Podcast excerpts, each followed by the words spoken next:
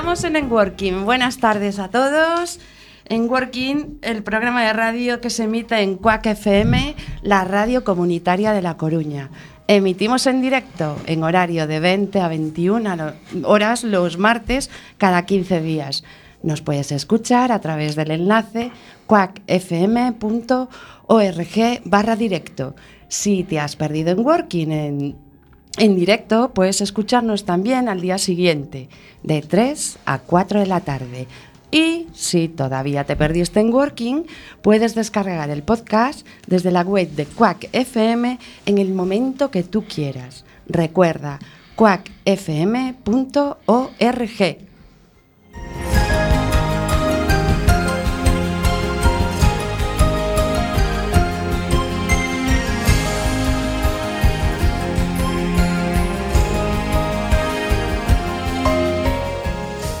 En Working es un programa realizado por tres especialistas en psicología positiva, Gloria, Pablo y Marta, cuya inquietud es aportar a nuestros oyentes recursos para el bienestar de las personas, empresas y organizaciones. Nuestra base es la psicología positiva aplicada. Nos sustentamos en la investigación científica trasladada a la práctica del día a día.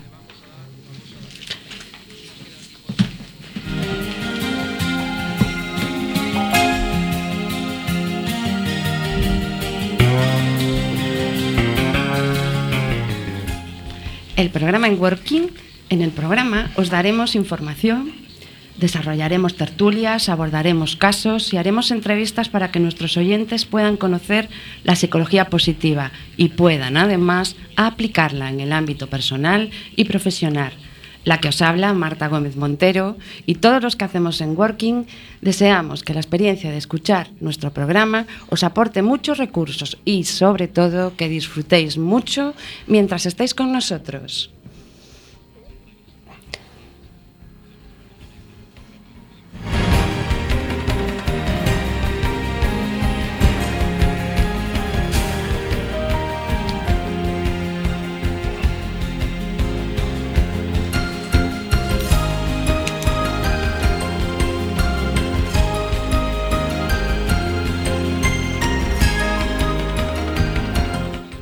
Estamos en Quack FM, en el programa En Working.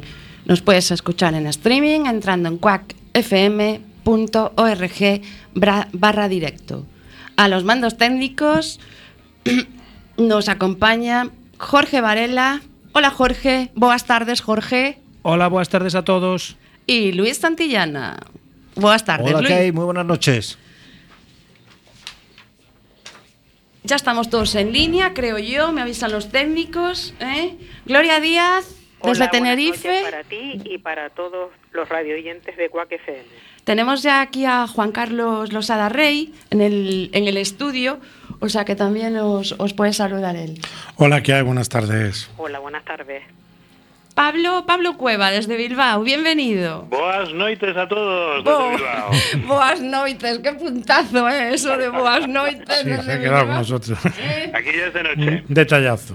Damos ahí un brindis al- a nuestro galeguiño, ¿eh? que estamos en una emisora gallega. ¿m? Exactamente. Muy bien, ya estamos todos, pues, ¿no?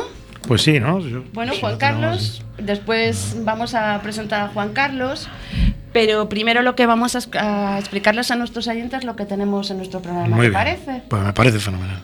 Venga, ¿qué tenemos en el programa de hoy? Gloria. Hoy en Working está dedicado al mundo de la empresa y de las organizaciones. Entrevistamos a doña Marisa Salanova Soria, doctora en psicología y catedrática de psicología social en la Universidad Chauma I de Castellón, especializada en psicología organizacional positiva. La doctora Salanova nos habla de empresas saludables y resilientes, comprometida con el desarrollo de las personas y de las organizaciones y conocedora de la realidad empresarial. Nos dará claves para el bienestar en el trabajo.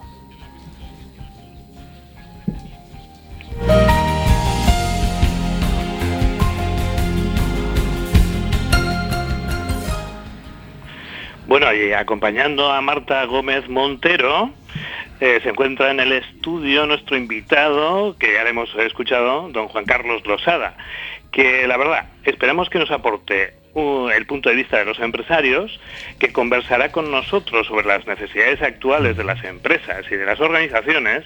Le haremos preguntas que nos inquietan eh, a, los, a los empresarios y a los trabajadores e interactuará junto con nosotros, con el equipo de Enworking, con la doctora Marisa Salanova. No os lo perdáis.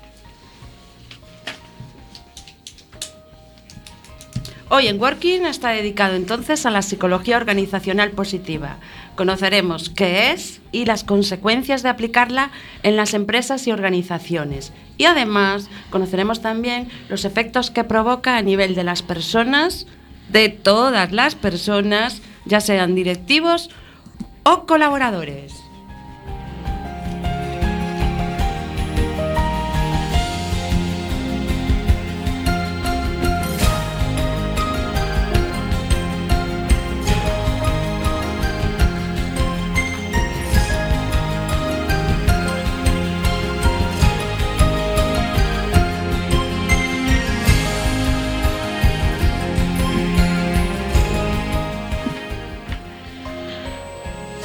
Bueno, don Juan Carlos Losada Rey.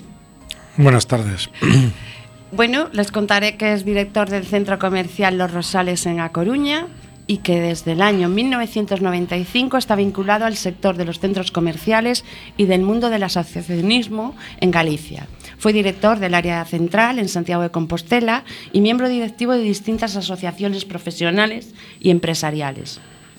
Es además socio fundador y tesorero de Alia Network, una asociación de profesionales y líderes empresariales que tiene por objeto promover la cooperación, la innovación y el emprendimiento mediante nuevos modelos empresariales basados en una economía más social y colaborativa, sin renunciar a la economía de, de la empresa tradicional.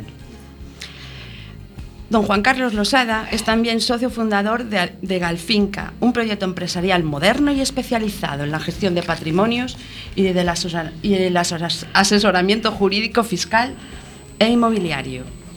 Hasta 2014 fue secretario de la Asociación de Comerciantes y Empresarios de Área Central en Santiago de Compostela.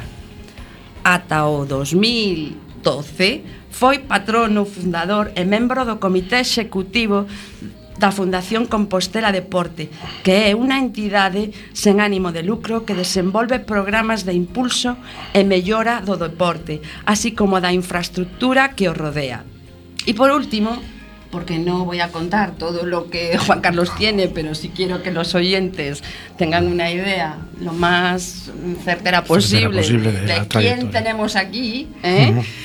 Pues hasta febrero del 2002 fue director comercial de Proincasa, empresa de Orense, con sedes en Carballino y Santiago de Compostela. Bueno, pues ahí es nada, Juan Carlos. Eh, nos ha costado un poquito seleccionar algunas preguntas con las que entrevistarte, que lo sepas. Bueno. Eh, y a mí me toca, me toca abrir fuego. Abrir fuego. Eh, luego, cuidado, vienen mis compañeras. ¿eh? Bueno, más peligro, peligro. Ahí que, te va la primera, Juan Carlos. Muy bien. Mira, eh, nos interesa saber eh, cuál puede ser, cuál es la, la, mayor preocupación que tienen actualmente las empresas y las organizaciones, ¿no? Un poco en el contexto social que se mueven. Y sobre todo, Juan Carlos, ¿hemos remontado la crisis iniciada en 2008? Bueno, la estamos remontando, ¿no? La verdad es que eh, la situación para las empresas es complicada porque ha supuesto una, esta poscrisis que estamos viviendo, un cambio radical de situación, la que teníamos con anterioridad al 2008 y la que tenemos ahora. Eh, por ejemplo, eh, ya sin irnos más lejos, un tema como la responsabilidad social corporativa. Todo el mundo hablaba de ella antes del 2008, ahora no habla nadie. ¿no? ¿Por qué? Porque estamos preocupados de otros temas, claro. porque ha habido una reducción de costes, ha habido una reducción de equipo, reestructuración de empresas, muchos cierres, y eso que se traduce en otro tipo de problemas. Y entonces ahí sí que ya vemos, eh, vemos claramente cómo hay un cambio de mentalidad en las empresas y por ende también los trabajadores, que son los sufridores de muchas de estas reestructuraciones. Por lo tanto, eh, no es igual la situación 2017 que la situación 2000, 2008. Y en cuanto a las preocupaciones, Juan Carlos, eh, eh, hemos pasado de, eh, de, los ajustes, hemos pasado, hemos pasado igual de la preocupación por una supervivencia, ¿no? ¿Y, en, qué, en qué situación igual estaríamos ahora? ¿Tú qué detectas? Bueno, dentro de esta reestructuración general, del, es una reestructuración del mercado y de las empresas. Como antes comenté, el mercado ha cambiado. Eh, para nadie, a nadie le escapa que la situación del mercado en el año anterior a 2008 ahora ha cambiado radicalmente, sobre todo en el ramo de las nuevas tecnologías, eh, principalmente pues, en la venta online, eh, el tema de redes sociales. Estamos en un mundo totalmente diferente. Parece que han pasado no 10 años o 9 años, sino que han pasado 20 o 30 años. Esto ha cambiado la filosofía de las empresas, la forma de relacionarse de las personas, ha cambiado todo mucho. ¿no? Pero desde el punto de vista de, de las relaciones entre empresa y lo que es el, el, personal de las empresas, los trabajadores. Fundamentalmente esta, esta situación de crisis tan larga y tan costosa para, para y tan difícil de adaptar por parte de, las, de los empresarios, de los, de los socios, de los accionistas de las empresas incluso y de los trabajadores, pues ha, ha dejado una serie de heridas que eh, yo creo que va a llevar algún tiempo eh, restablecer la situación previa con anterioridad. Claramente. No sé si queréis que abunde más en alguna. No, pues si, si, tenemos más preguntas. Sí, no, sí, no, no, te queremos Sí, que no. todo lo mo- mon- monopolice Pablo con su pregunta. Me parece En fantástico. ese, me parece fantástico. eh, en ese ámbito y en ese contexto que tú estás comentando, eh, dentro de las tareas de que un directivo realiza, ¿cuál es el campo más complicado que tú percibes y por qué? Bueno, eh, cuando se produce una situación eh, como la que hemos atravesado durante estos años, y salvo raras excepciones, porque sabemos que siempre hay excepciones de empresas, de empresarios, pues que eh, viven de las crisis, que les va mejor en las crisis, pero son una minoría. Yo tengo que hablar de los sectores que yo conozco, principalmente el sector de la pequeña empresa, el sector del comercio, que es el que más estoy vinculado, y sé de los problemas y de la situación que, están, que han vivido estos últimos años con los rasgos de la crisis y de, de esta globalización y de este cambio de era digital a lo que nos hemos enfrentado. Eh, ¿Con qué problemas se encuentran principalmente? Pues principalmente la reestructuración de esas plantillas crea unas heridas en las empresas, con lo cual la gestión de esas personas eh, que se gestionen diariamente es quizá el mayor problema con que se encuentran. Eh, los equipos directivos y los directivos. Gestionar esos equipos de trabajo, buscar esos equilibrios, porque es difícil volver a reequilibrar una plantilla que ha habido una reducción seguramente de salarios, igual una reducción a veces de condiciones eh, laborales, pues igual se trabaja un poco más o de distinta forma o distintos horarios, porque hay que adaptarse a, la nueva situación. Eh, entonces, bueno, ya entramos aquí un poco en el tema de los valores, ¿no? Es muy importante ver los valores de- del equipo, de los equipos humanos, trabajar en ellos, y es la parte más compleja, que desde mi punto de vista, lo que es la parte de un directivo, la dirección de equipo humano, la dirección de personas, es la parte más compleja, más difícil de, de trabajar y desarrollar para un directivo. ¿Percibes que entonces eh, le faltan eh, habilidades para afrontar este tipo de situaciones? Claramente, yo creo que, a ver, eh, dentro del mundo de los directivos de las empresas, eh, aquí en Galicia, eh, pues provienen de muchos, eh, de muchos sectores, de muchos ramos diferentes, ¿no? O sea, no hay un prototipo directivo claro que digamos que tiene unas cualidades determinadas que podemos, pues decir, porque será una persona con unas cualidades, valores humanos adecuados o perfectos para poder dirigir equipos. Hay todo tipo de directivos y hay una carencia fundamental en este, en este aspecto, ¿no? en el tema de los valores, en el tema de, de la dirección de, de, las personas, de, los trabajadores, donde eh, se busquen esos equilibrios que yo antes hablaba, ¿no? esos equilibrios en la gestión de las personas. El, el integrar más lo que es los intereses de la empresa, a pesar de las dificultades del momento, con los intereses de los trabajadores. Yo creo que hay que refundar de nuevo todas esas relaciones laborales anteriores al 2008, ahora ya no valen y hay que crear un nuevo marco de relaciones eh, con, eh, nunca mejor dicho, con el marco eh, que ahora tenemos encima de la mesa, o sea, en el, en el año 2017, que ha cambiado totalmente la situación. Perfecto, me gusta eso que dices de, y que apuntas, ¿no? De alinear los valores de la organización con los valores de, las personas que trabajan dentro de ella.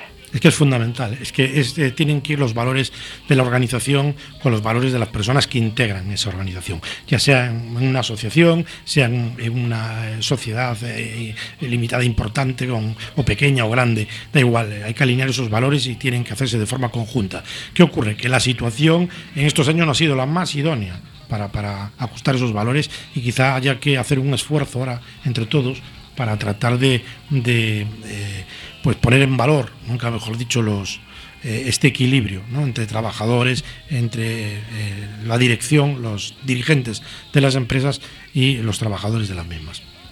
Yo pienso que, bueno, que, que es lo que tú dices, ¿no? A veces no tenéis ni tiempo, ¿no? De pararos a pensar, pero es importante hacer esa reflexión, ver cómo están los mercados y la gestión de las personas es tremendamente importante, ¿no?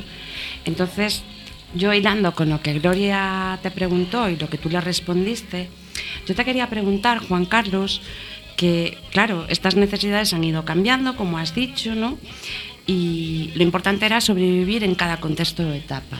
Pero ahora, realmente, ¿qué, per qué personas necesitan las empresas? ¿Qué, ¿Cómo sería el perfil? Tanto como de, un directivo o como un, un trabajador ¿no? de la empresa. Bueno. En el sentido de conductas que necesitáis para que las empresas vayan bien.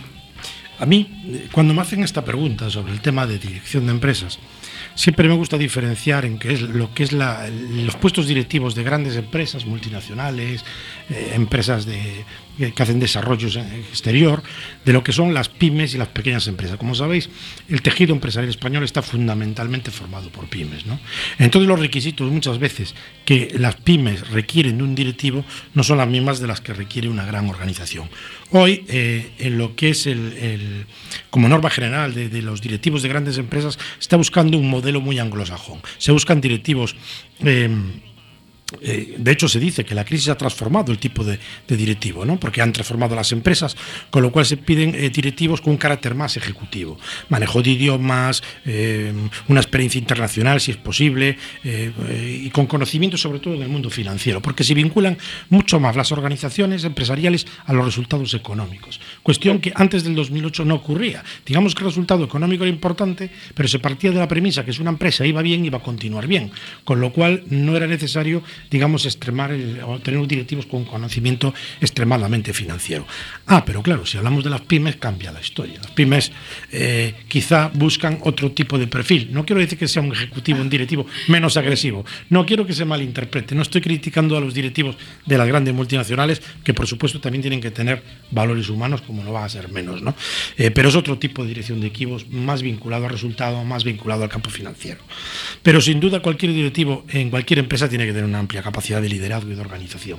Eso es fundamental. Si no se tiene capacidad de liderazgo y de organización, es prácticamente imposible llevar una organización a una empresa a un buen puerto. ¿no? Eh, tiene que tener una capacidad importante de planificar y sobre todo dos muy importantes desde mi punto de vista, que es saber delegar y trabajar en equipo. Es importante eso de saber delegar. Saber delegar es fundamental. Hay que formar equipos, entramos ahí en el binomio de formación. Formar equipos es enseñar equipos, es transmitir el conocimiento a esos equipos para que ellos se sientan importantes, que ellos se sientan parte de la organización. Y eh, hay que ser también tremendamente comunicativo, porque para conseguir esos objetivos necesitamos directivos, eh, líderes comunicativos. Si no somos capaces de comunicar con el personal subordinado, con el personal que trabaja con nosotros día a día, con nuestros compañeros de trabajo, ¿cómo vamos a comunicar el mensaje de una propia empresa? Y después ya entraríamos en otros valores más eh, que, bueno, ya no todos los directivos tienen, pero bueno, que la mayoría sería exigible por parte de las empresas, como eh, valores como el que sea una persona, sean personas coherentes, eh, que sean honestas eh, y, y, receptivos a, a, cualquier tipo de crítica, porque de la crítica pues se consiguen las cosas positivas. Muchas veces los equipos, eh, la forma de dialogar y de hacer equipo y de hacer un equipo de trabajo eh, diferencial y competente es que haya crítica y que la crítica se tome como eh, crítica positiva, o sea que se pueda claro. estar hay que estar, lo que está claro es que hay que, que inculcar ¿no? y, y, establecer como una cultura como mucho más positiva y bueno y ver que se que eso da resultados. En fin bueno, Juan Carlos, como vamos a seguir hablando de esto con Marisa, ¿eh? de, que nos va, dará claves de organizaciones pues, saludables y resilientes, uh -huh. lo retomamos. ¿eh? Lo retomamos, nos queda en un poquito el tema de los trabajadores. Ah, que bueno, también sí, es, también. Me preguntaste por el perfil ah, de los trabajadores. Sí, sí, es verdad. Que, en, en, resumen, si se trabaja en equipo, pues los, lo que los trabajadores tienen que tener unas características similares a los líderes. Eh, de, de, las empresas, o sea, los directivos empresariales, pero principalmente lo que se les está pidiendo a los trabajadores hoy día es que tengan actitud positiva. ¿eh? La productividad es importante, pero sin una actitud eh, positiva no se consigue esa eficacia, esa agilidad que es la que se exige. hablaremos de esos contextos que favorecen la actitud positiva, porque yo creo que lo de la actitud no es, venga, me voy a poner la actitud, me la pongo, sonrío y, andando. Hay mucho más detrás de eso. Hay que ayudar a crear ese entorno positivo. Bueno, entonces, bueno, lo que vamos a hacer ahora es escuchar mm, una encuesta que hemos hecho, porque ya sabéis, todos los oyentes saben que antes de abordar un tema concreto en Networking nos gusta preguntar. Y como fuimos, como hicimos en el programa anterior, salimos a la calle de nuevo. Y en esta ocasión hemos hecho esta pregunta.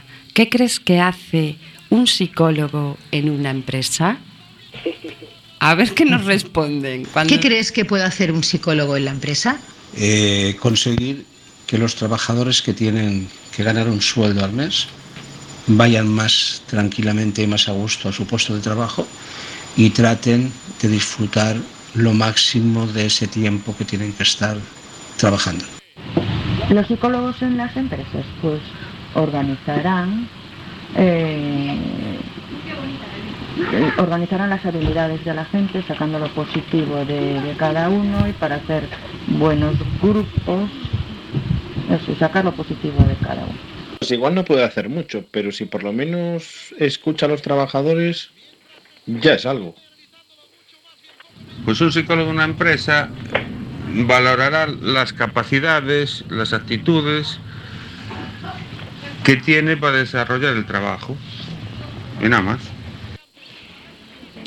Pues creo que mm, analizar y ver cómo es el comportamiento de, los trabajadores para poder a lo mejor sacar el mayor rendimiento pues ante un problema o ante una circunstancia que se da en la empresa. Organizar los puestos de trabajo. ¿Qué crees que puede hacer un psicólogo en la empresa?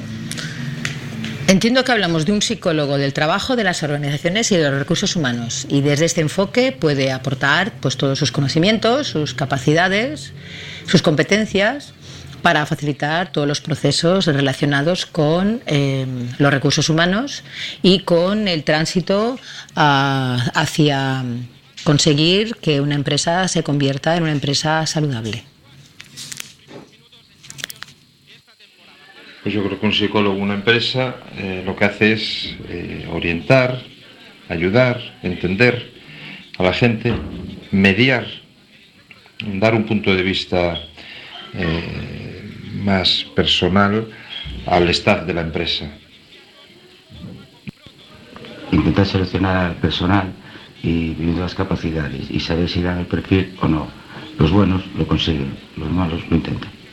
Mm, mm, bueno, para mí el psicólogo que trabaja en una empresa, mm, aparte de las muchas funciones que puede tener, una de ellas es del conocimiento que debe tener de la propia empresa en donde trabaja y ser mediador entre, entre los objetivos o lo que quieren conseguir los, los jefes y los objetivos y lo que quieren conseguir los trabajadores.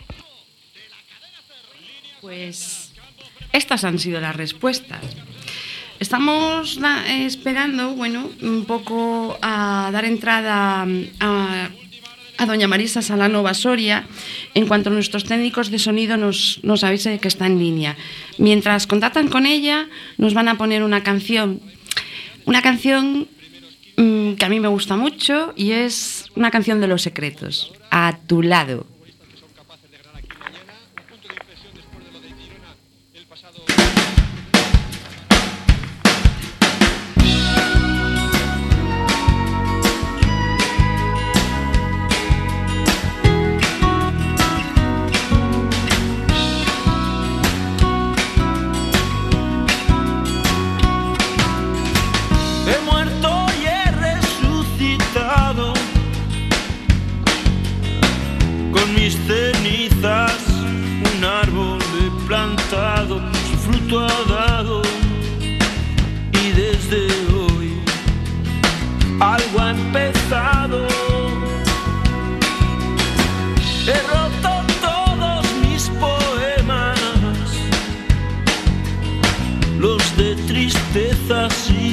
penas, lo he pensado y hoy sin dudar vuelvo a tu lado.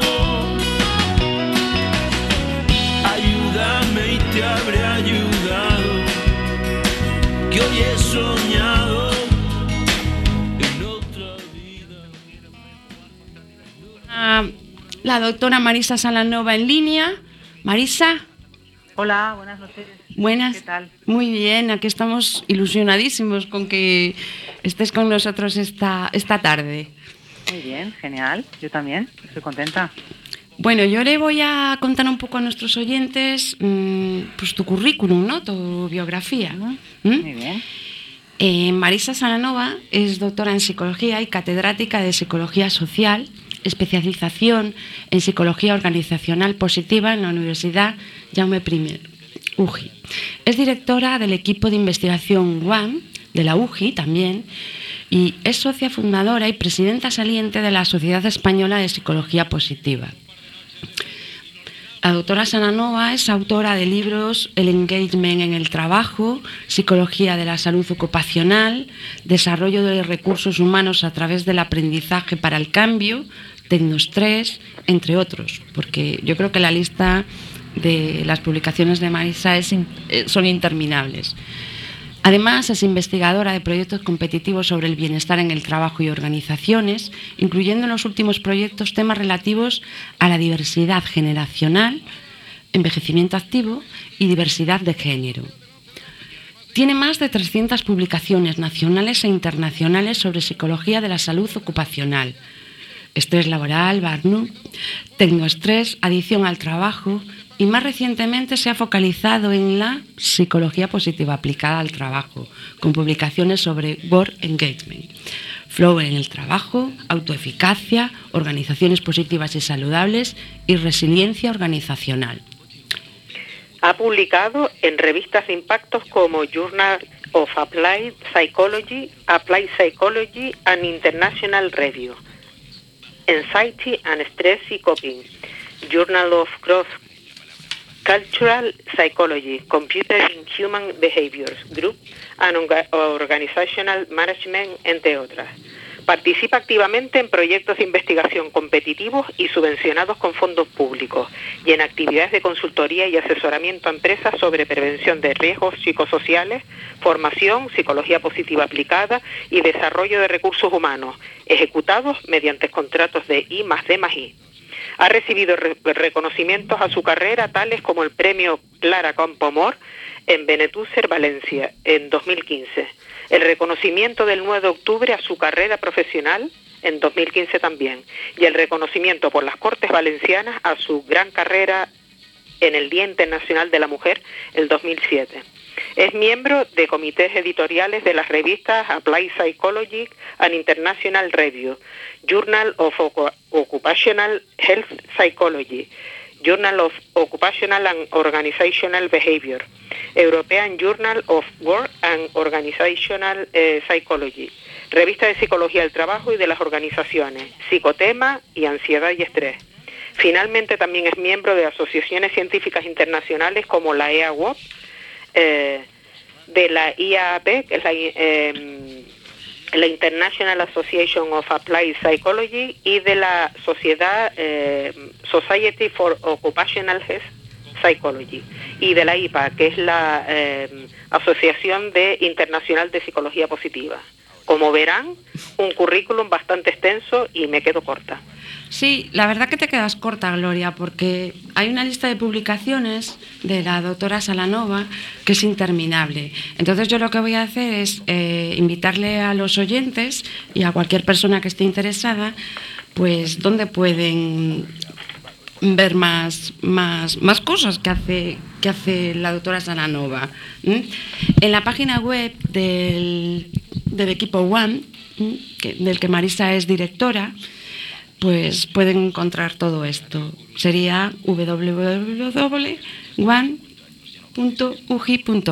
Buscan el currículum de Marisa Salanova y allí localizan un montón más de, de artículos que tiene publicados. Pero lo que yo sí quiero destacar en, en Marisa son sus fortalezas. Ya sabemos que en la psicología positiva trabajamos muchísimo las fortalezas, que son un puntal ¿no? en, todo lo que nosotros hacemos. De entre las fortalezas de Marisa destacamos la esperanza, el optimismo y la visión de futuro, la valentía y el valor, el liderazgo, la capacidad de amar y ser amado y la curiosidad e interés en el mundo. Bueno, eh, yo creo que el currículum nos ha llevado leerlo un poquito de tiempo, pero yo creo que ha valido la pena. Marisa, yo, el, estoy. el equipo de Working lo que quiere hacer, antes de hacerte, bueno, 20.000 preguntas que tenemos aquí planificadas, es eh, darte la enhorabuena, sobre todo por el, por el premio al, al mapa que diriges, ¿no? Entonces, quería que nos contaras cómo, en qué consiste, qué es esto del mapa. ¿m? Muy bien. Pues bueno, el mapa son la- las siglas del máster en psicología positiva aplicada, que bueno, pues este ya es la, segunda edición. Empezamos el año pasado con, con la versión máster de bueno pues del- de esta iniciativa, ¿no? Porque fue un proyecto que bueno, lleva ya tiempo, llevó pues hace unos 15 años, se nos ocurrió a una profesora y a mí en la universidad eh, crear un, un espacio educativo, a Cristina Botella y a mí, eh, un espacio educativo pues en donde todo lo que conocíamos de investigación reciente en el ámbito de la psicología clínica y la psicología organizacional, pues pudiéramos digamos pues ofrecerlo ¿no? a los a los estudiantes. Claro, aquello lo hicimos con mucha ilusión, pero al final no cuajó, no cuajó porque no era el momento. Hace 15 años justamente la psicología positiva pues empezaba a, a dar sus primeros frutos, ¿sí? sus primeros frutos aplicados. Y entonces me acuerdo que se matricularon solo tres alumnos Ah. eh, aquella vez y, y decidimos pues no, no tirarlo adelante. Pero bueno, no tiramos la toalla, en lugar de, de ir para atrás, pues, pues pensamos, bueno, ¿por qué no vamos haciendo pequeñas cosas? Y bueno, una pequeña cosa ya fue eh, tener una optativa en el grado de psicología que fuera psicología positiva y salud, en el grado de psicología en la UGI. Y, y ya pues más adelante, hace un- unos años, vosotros lo conocéis bien, ya empezamos primero con un curso de verano, vamos a probar con 20 horas a ver qué pasa, y fue un éxito, la verdad. Luego ya al año siguiente nos decidimos por hacer un curso de experto en psicología positiva aplicada, que ya fueron pasar de, de 20 horas a 300. Y después de dos años de éxito, mm, la verdad, muy contentos todos por parte de los alumnos, por parte de profesores, pues ya nos decidimos a, dar el salto al mapa. Y, bueno, pues este año no- nos han reconocido pues esa trayectoria de innovación educativa, también es el primer, la primera formación de psicología positiva aplicada en España, ¿no? Por esa innovación de hacerlo presencial, también online, que, que hemos podido pues tener presencia de, de muchos estudiantes a lo largo de, de todo el planeta, ¿no? Que cada año. Y, y, pues eso nos lo reconoció una asociación que son Desata tu Potencial, es una asociación de, de voluntarios aquí en la comunidad valenciana que, que trabajan con gente de exclusión social y lo que hacen es pues aplicar conocimiento los que tienen ellos, ¿no? porque también hay psicólogos en, en, este, en esta asociación, aplicar pues conocimientos de psicología positiva, de inteligencia emocional, que pueden ser útiles pues en, eh, a los chavales en los colegios, personas con exclusión social. Y bueno, pues ellos hacían 10 años, eh, dieron unos premios a la innovación educativa a nosotros, también a la investigación, a, a Osia Cebolla, que es profesor también de- del mapa, por un- una investigación que han hecho sobre el- cómo el mindfulness puede ayudar a las personas que tienen trastornos eh, gastrointestinales. La verdad que ha sido todo, todo un éxito. Y, y bueno, y otras iniciativas, ¿no? Y, de ahí estuvimos para recoger el premio con muchas ganas y mucha ilusión, la verdad, la verdad que sí. Después de una trayectoria resiliente, ¿no? En este ámbito, pues estuvo bien. Y así fue, Marta. Tú cono- conocéis eh, ese, ese proyecto también. Marisa, decías que era empezasteis con algo pequeño. Yo creo que eh, el experto que hicimos nosotros fue más que grande en todo. ¿m? O sea, no solo en contenidos, con unos docentes excepcionales. Bueno, es que fue vivido positivamente además, ¿eh? y hemos aprendido un montón. Bueno, Mm. yo siempre he dicho, desde mi punto de vista, de que Marisa es mi conseguidora de sueños. Ella logró hacer un sueño realidad. O sea, para las personas que estamos, que vivimos en una isla y que vivimos tan lejos, el tener la posibilidad que llevaba años intentando buscar una cosa de este tipo y cuando lo vi digo, bueno, no me lo puedo creer. Entonces yo siempre, para mí siempre será mi conseguidora de sueños personal. Sí, bueno, a ver, yo no me quiero alargar mucho más en esto, pero me voy a emocionar, ¿no? Y, y digo, pensar que salía de Coruña a las 5 de la mañana para estar a las 4 de la tarde en la clase, ¿eh? en Castellón, si lo tengo que hacer hoy, no me explico cómo lo hice. Entonces, aquello de la ilusión era impresionante. ¿eh? Es- Estaba engagement con el, con el- con el curso. Está claro. Bueno, no nos va a dar tiempo, si seguimos así, a, Bueno. a hacerte todas las preguntas que queremos hacerte, Marisa. O sea que venga, si te Venga, parece, empieza a lo- Gloria a disparar. Yo, yo tiro con la Perfecto. primera. Bueno, en nuestro primer programa tuvimos con nosotros al profesor don Gonzalo Robás Torres, que es el presidente actual de la Sociedad Española de Psicología Positiva, al que le preguntamos que qué es la psicología positiva y nos aclaró dudas eh, sobre lo que está o no dentro de este marco, ya que a través de las entrevistas que hicimos en la calle detectamos mucha confusión. Marisa, ¿puedes recordar a nuestros oyentes brevemente qué es eso de la psicología positiva? Bueno, pues eh, la psicología positiva eh, es, como su primer nombre dice, es psicología, es decir, estamos dentro de la ciencia psicológica. Lo que pasa que, bueno, digamos, pues eh, tuvo en sus inicios de este movimiento, pues un mayor énfasis en estudiar desde la investigación aquello que funciona bien, el funcionamiento óptimo de las personas, de los grupos, de las organizaciones y descubrir cuáles son los factores que llevan a, a- a las personas y las organizaciones a tener una buena vida, ¿no? Una vida, una vida con sentido, conocer los factores que nos permiten vivir de una forma plena, de llevar una- tener una vida plena.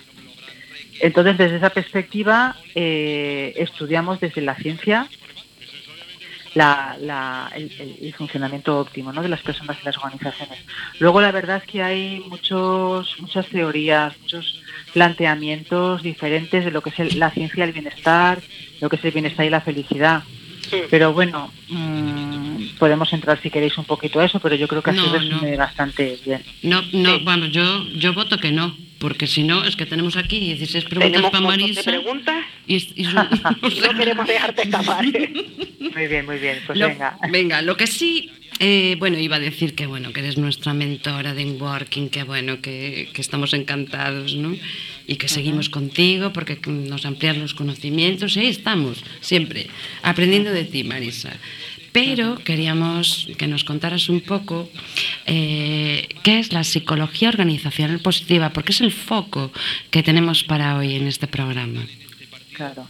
Vale, pues bueno, dentro de este ámbito de la psicología positiva, eh, que comentábamos, pues ese estudio de funcionamiento óptimo, los factores que llevan a las personas al bienestar, digamos que, claro, esto es una versión aplicada, ¿no? Es decir, bueno, luego donde Ujú. aplicamos este conocimiento, Mm. pues lo podemos aplicar a diferentes ámbitos. Uno de ellos es, son las organizaciones, estudiar las organizaciones positivas. Entonces, lo que pretende la psicología organizacional positiva, pues es estudiar cuáles son los factores que llevan a una buena vida laboral en las organizaciones, cuáles son los factores que llevan a las organizaciones a desarrollar todo su potencial, cuáles son los, los, los factores que llevan a, a- a- a que los trabajadores y, y las organizaciones pues puedan tener una vida mm, plena, ¿no? Una vida comprometida con, con engagement, una vida en donde uno conoce cuáles son sus fortalezas en el ámbito laboral y cómo puede aplicarlas y también desde las organizaciones pues facilitar es- pues puedan utilizar esas fortalezas y aplicarlas en, el trabajo. Y, y conocer pues estos factores ¿no? que llevan a, a esa vida con significado. Descubrir el propósito el propósito eh, de la vida y el propósito de la vida en el trabajo ¿no? que también es algo como muy importante no Es decir, para qué para qué ¿para qué estoy aquí? ¿Para qué estoy en esta organización? ¿Coinciden mis valores con los valores de la organización? ¿Podemos hacer algo en conjunto que, que sirva para desarrollarnos mutuamente? Pues todas esas son las preguntas que intentamos desde la psicología organizacional positiva pues ir respondiendo desde la investigación. Fíjate que eh, en las entrevistas que hicimos antes, eh, una de las preguntas que hicimos es que qué es lo que hace un psicólogo en una organización. Y yo te la lanzo a ti ahora, ¿no? ¿Qué hace un psicólogo del trabajo eh, las organizaciones y los recursos humanos en una organización? ¿Es importante para una empresa y una organización tener un psicólogo del trabajo y las organizaciones? ¿Qué valor aportamos a, eh, a una empresa y una organización? Claro, en una organización, una empresa, una institución, eh, hay diferentes perspectivas, perspectiva legal, jurídica, económica. ¿Qué aportamos desde la psicología? Pues aportamos esa perspectiva humanista, humanista y, social. Desde luego las organizaciones están compuestas por personas y, comprender a las personas qué es lo que queremos eh, como personas y en la organización, qué puede hacer la organización para conectar el propósito de cada uno de, los, de las personas con el propósito de la organización, ir más allá, es decir, cómo la organización puede mantener, digamos, una, una filosofía o, o una perspectiva sostenible con el medio ambiente, ¿no? Eh, claro, la organización no solamente es hacia adentro, sino también hacia afuera. Entonces, eh, es decir, todo esto es lo que aporta esa perspectiva humanista. Desde humanista me refiero teniendo en cuenta a, a las personas, al capital humano, al capital psicológico, eh, que somos las personas, que somos los equipos, y es como, yo creo que es un poco mm, un trabajo, eh, casi podríamos decir, artístico, en el sentido de poder conjugar eh, pues todos esos esos propósitos, ¿no? El propósito de la organización, el propósito de las personas, el propósito de los equipos, es decir, cómo podemos mm, eh, concatenar todo eso para que, que, que el fin, que al final salgamos todos ganando, ganando. Y claro, el psicólogo puede estar dentro de la organización o también especialidades de la consultoría o también pensemos en, en organismos públicos, ¿no? Sí, sí. Yo creo que cada vez el, el co-crear, eh, es decir, todo lo que pueden ser proyectos que surjan desde diversos ámbitos, desde la universidad, desde la organización, desde la empresa privada. Yo creo que todo eso aporta valor siempre, ¿no? Porque siempre pensamos, bueno, yo desde mi perspectiva, ¿cómo puedo yo intervenir y hacer? No, no, hagamos entre todos, si es Sí, que salimos sí. ganando. Bueno, esa es mi perspectiva, ¿no? También. Sí, no, por eso, bueno. por eso La invitamos, nuestra también. invitamos a Juan Carlos para que viera Muy una super académica ¿eh? y, y un empresario con, con andadura suficiente como para tener experiencia. Claro que sí. Eh, otra pregunta que a mí me surge es eh, que, ¿qué distingue a un psicólogo del trabajo y las organizaciones mm, que sea un psicólogo positivo de un técnico de prevención de riesgos laborales? Yo creo que es el, es el enfoque, ¿no? También Po- podemos entender eh, un enfoque desde la prevención de riesgos laborales tradicional. Entonces, desde esa perspectiva, eh, el- el- lo psicosocial pues se trataría más bien desde el déficit, desde, desde el daño, desde el riesgo, desde lo que funciona mal en, en la organización en cuanto a prevención. Y la perspectiva positiva, eh, digamos, sería la complementaria. Claro, ¿esto qué quiere decir? Que desde prevención de riesgos todo va a, a trabajarse o, o a desarrollarse desde, desde la carencia, desde el riesgo, desde lo que no funciona bien. No, tampoco es así, porque también cada vez más, por ejemplo, en, en determinadas formaciones de prevención de riesgos laborales, pues también se incluye esa perspectiva positiva. Por ejemplo, sin, sin ir más lejos, este viernes se, en la universidad en, en Alicante, pues se, en la Miguel Hernández, eh, se inaugura el máster de prevención de riesgos laborales y, por ejemplo, me han invitado a mí para dar la conferencia inaugural. Ah, qué el, bien, el título qué es bien. La psicología positiva como antídoto a la prevención de riesgos tradicional. Genial, ¿sabes? genial, genial. Es decir, que todas estas combinaciones, estas fusiones, esta, eh, estas maneras de co-crear entre todos, yo creo que le, le aportan y, y enriquecen mucho más nuestro trabajo, ¿eh? Desde, desde esa perspectiva. ¿no? Decir, que no solamente es lo tradicional, lo que no funciona, sino pues que vayamos sumando, ¿no? Entre todos. Ujú. Está claro. Marisa, sabemos que la Organización Mundial de la Salud ha elaborado un modelo de entornos laborales saludables, pero también sabemos que la doctora Marisa Salanova, como directora del equipo One de la Universidad Jaume I de Castellón, no solo ha creado un modelo de empresas saludables, sino que tu modelo, Marisa, el modelo Giro, va más allá, porque además de saludables, logramos que sean resilientes, ¿no? De hecho, cuando hablamos de psicología organizacional positiva, nosotros estamos hablando de tu modelo, empresas saludables y resilientes. ¿Nos puedes decir brevemente, porque vamos fatal de tiempo, qué significa? Porque claro, es que todas las preguntas Sí. nos gustan y todas las respuestas, ¿no? ¿Qué significa giro y qué es eso de las organizaciones saludables y resilientes? Bueno, pues pues Giro también es un acrónimo, le, pusimos ese nombre pues para que fuera más recordado, ¿no? Es decir, es una, un poquito un truco mnemotécnico, pero es, es una siglas que significa Healthy and Resilient Organization, ¿no? Entonces, la, la idea era, sí, una organización saludable, pero en los tiempos en los que estamos viviendo de, de crisis, de cambios, eh, de situaciones estresantes, pues introducir el, el concepto psicológico de resiliencia, pues nos parecía muy interesante, ¿no? De- pero una resiliencia desde, desde la perspectiva organizacional, ¿sí? es decir, esa capacidad de muchas organizaciones seguir funcionando bien, incluso en situaciones adversas. Entonces esa, esa fue la, la idea. ¿Qué es lo que hicimos? Pues eh, desde la psicología ocupacional, desde la perspectiva tradicional basada en lo que no funciona, tener eso en cuenta, pero también desde una perspectiva motivacional, desde los recursos, eh, desde las prácticas organizacionales que también hay en todas las organizaciones, pues elaborar un modelo que fuera que, que fuera más integrador, ¿no? Entonces, ¿cómo definimos una, una giro, una organización heroína? Pues como aquella organización que desarrolla esfuerzos sistemáticos y proactivos para mejorar no solo la salud financiera, sino también la salud psicológica de los trabajadores. Y todo ello, ¿cómo? Pues implementando lo que conocemos con best practices o buenas prácticas. Implementar recursos, eh, eh, estrategias basadas en el liderazgo positivo, auténtico y transformador, el, el trabajo en equipo, pero desde una perspectiva de el, el afecto ¿no? y lo, lo positivo que se transmite a través de las relaciones interpersonales en- entre las personas en el equipo. También teniendo en cuenta pues el, el tipo de trabajos que hacemos, ¿no? que sean más acordes con, con recursos como la autonomía, los- la variedad, el, el feedback que obtenemos desde el trabajo.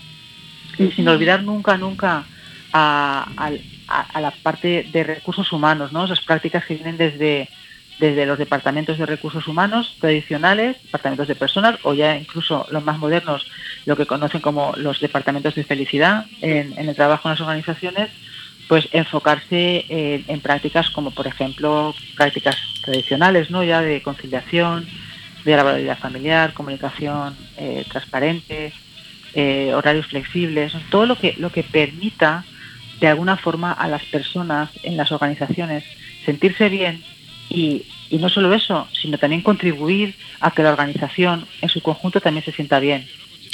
Gloria. Y eso es lo que hemos pretendido con, con este modelo, desarrollando pues eh, instrumentos para medir. Hemos aplicado ya la, la medida a, a más de do- 200 organizaciones de, de todo tipo, de todo tipo de sectores, y, y la verdad que está estamos teniendo muy buenos resultados con, con eso, ¿no? Porque, bueno, pues vas viendo que, que poco a poco, pues con el proyecto, por ejemplo, Hospital Optimista, aplicando el, el, el giro HOS, ¿no? De hospitales a, a hospitales, a, a servicios sanitarios que, que optan por, por hacer las cosas mejor. Y eso pues te va, te va dando como mucha vidilla, ¿no? Para seguir adelante. Eh, Marisa, Gloria, yo le voy a dar paso aquí a Juan Carlos Losada para que haga él unas preguntas ya directamente porque nos queda muy poquito tiempo, ¿eh? Entonces, porque claro, Bueno, voy a diciendo, yo, quiero hablar, yo quiero hablar, yo quiero hablar. Entonces, No, preguntar, preguntar. bueno, preguntar. bueno, no, eso, bueno, hablar porque él tiene unas preguntas, ¿no? Muy bien. Bu- buenas tardes. Hola, Marisa. buenas tardes. ¿Qué tal? ¿Cómo Encantado, encantado. Igualmente. Encantado de escucharte, es una maravilla. Pero como tenemos poquito tiempo, vamos a dejarnos y voy directamente a las preguntas. Mira, me gustaría hacerte una pregunta sobre eh, que nos expliques un poco qué distingue una organización saludable y resiliente de una que no lo es, aunque pueda parecer obvio, eh, un poco saber cuáles son esos beneficios tangibles e intangibles que obtiene un empresario, un directivo e incluso todo el personal de una empresa. ¿no? Sí, pues mira, fíjate, eh, una organización eh, saludable, positiva, mm, diferenciándola de, de uno que no lo es, mm, hay, hay algunos diferentes criterios, ¿no? ¿Vale? O sea, por supuesto hay diferentes criterios. Pero, por ejemplo, mira, son aquellas organizaciones que para ellas la salud es eh, un valor estratégico. Entonces, eh, la salud no solo física, ¿eh? sino también psicológica, la consideran Sí. como algo importante, no como un medio para conseguir otro fin, sino como un fin en sí misma. ¿m? Y no solo el bienestar a corto plazo, sino o cortoplacista, sino más a largo plazo, ¿no? Un bienestar sostenible que se mantenga. Eh, cuando entendemos que el bienestar es un valor estratégico, pues eh, y- y- o sea, con- consideramos recursos de la organización para poner en marcha acciones para que se vaya desarrollando, ¿no? Sí. Ese bienestar no solamente a nivel de medir, sino también de, de- de intervenciones positivas para desarrollarlo. Luego, por ejemplo, son organizaciones cuyo ambiente social es un ambiente inspirador. Es decir, las personas entre ellas se inspiran unas a otras. Esto eh, es gratificante ya en sí mismo, ¿no?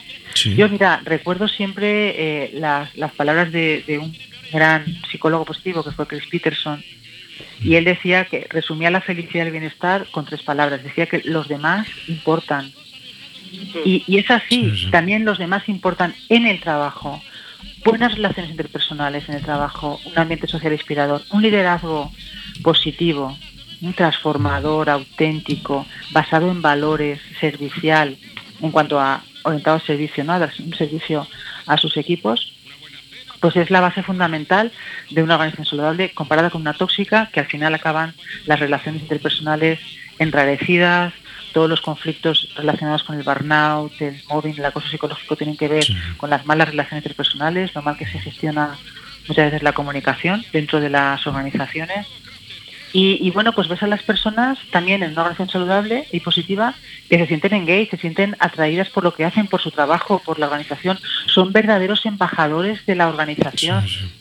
Y, y son capaces de llevar más allá la reputación de esa organización, fuera de la frontera misma de lo que es la, el- la misma empresa, ¿no? Lo cual imagino que se traducirá en términos económicos en la cuenta de resultados de la empresa. Por, por supuestísimo, porque claro, luego al final todo esto lo que acaba es teniendo, como tú dices, ese efecto positivo en, eh, en aspectos relacionados con el retorno de la inversión, las cuentas de resultados, la calidad de servicio percibida por los clientes, por los usuarios, Sí, la sí. productividad, las ventas, es decir, ya en, en indicadores que podemos ir más hard, ¿no? Más, eh, más duros o más objetivos. Sí, Y eso está demostrado por la investigación. Mm. Eso está demostrado.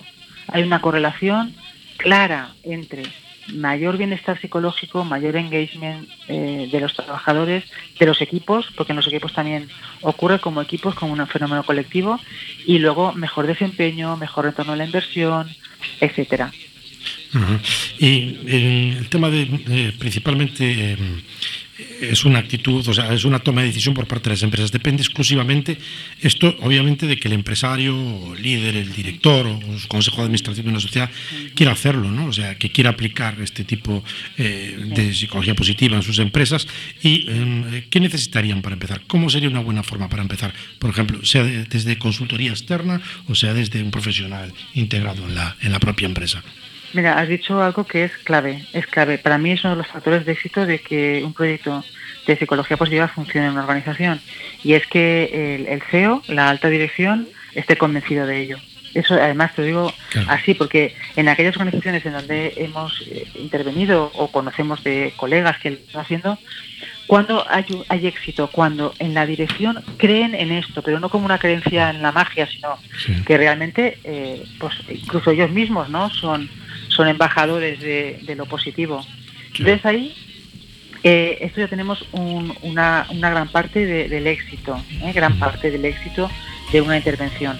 Y luego, cómo introducirla yo siempre digo que poco a poco, es decir, no, no podemos, primero hay que hacer una- un buen diagnóstico de la organización, ver si está madura o no, porque no todas las organizaciones así de principio pueden empezar a aplicar prácticas de psicología positiva, porque a veces la organización o los grupos de la organización realmente necesitan otro tipo de tratamiento, a lo mejor más tradicional, más basado en la reducción del estrés primero.